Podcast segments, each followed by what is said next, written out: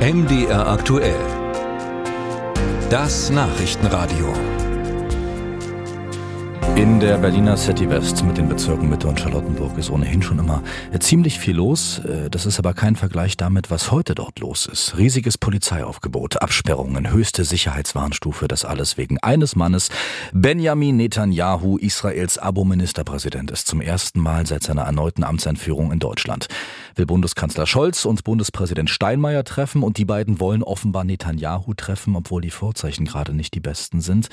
Netanyahus umstrittene Justizreform, die die israelische Gesellschaft zunehmend spaltet, dazu der Konflikt mit Palästina, das hat er im Gepäck. Deshalb hat sich Netanyahu eine Europatour überlegt, Italien, Deutschland, Großbritannien, um sein Ansehen und das seiner Regierung wieder aufzupolieren. Sein Berlin-Besuch heute bietet jede Menge Stoff äh, für interessante Gespräche. Wir wollen jetzt eines führen mit Markus Faber, FDP-Bundestagsabgeordneter und Mitglied der deutsch-israelischen Parlamentariergruppe. Schönen guten Morgen. Guten Morgen, Herr Adler.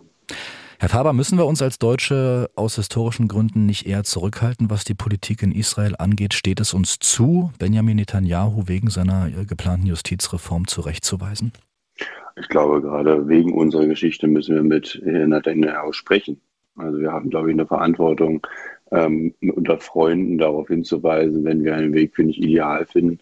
Zurechtweisen wäre, glaube ich, tatsächlich der falsche Ansatz. Ich zitiere mal Ihre Chefin, die Vorsitzende der deutsch-israelischen Parlamentariergruppe, Gabriela Heinrich von der SPD.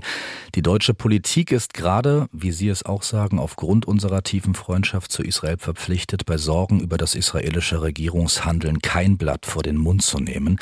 Was also muss Olaf Scholz, respektive Herr Steinmeier, Benjamin Netanyahu heute unbedingt sagen bei diesem äh, Arbeitsmittagessen nachher im Kanzleramt?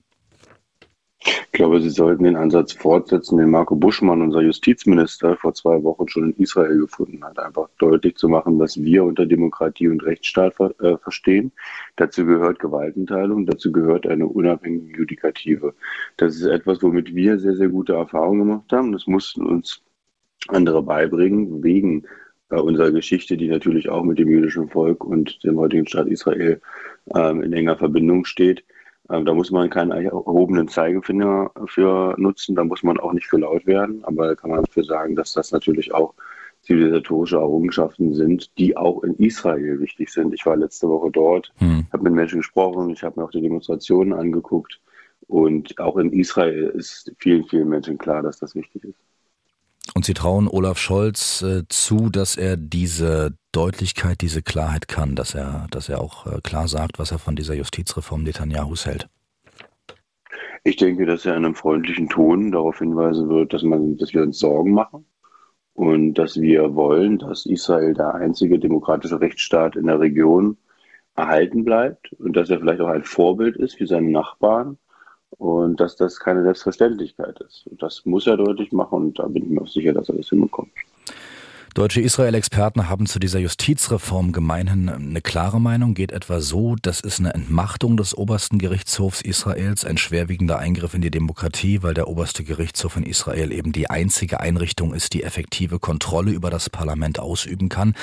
Abgesehen vom Auftritt des Kanzlers heute und einer möglichen Abgrenzung, Herr Faber, wie muss sich denn die deutsch-israelische Parlamentariergruppe künftig aufstellen, wenn Netanyahu das dann am Ende tatsächlich so durchzieht? Und äh, davon ist ja auszugehen. Ja, für die deutsch-israelische Parlamentariergruppe und auch für die deutsch-israelische Gesellschaft, bei der ich ähm, auch im Vorstand bin, ist es natürlich keine einfache Zeit, ähm, um deutlich, um, äh, wie findet man das Gespräch, auch mit welchen Gesprächspartnern. Herr Netanyahu ist jetzt kein neuer, seine Koalitionspartner sind es indes schon. Mhm. Dementsprechend äh, muss man da, glaube ich, einen Weg finden, ähm, zu sagen, okay, wir halten Gesprächskanäle offen, aber mhm. wir haben auch tatsächlich gewisse Grundstandards, zum Beispiel Gewaltverzicht, oder auch den Respekt äh, hm. für Miteinander in einer demokratischen Gesellschaft. Das sind, glaube ich, Grundwerte, ähm, die auch eingehalten werden müssen. Und das war in den letzten Wochen nicht immer einfach.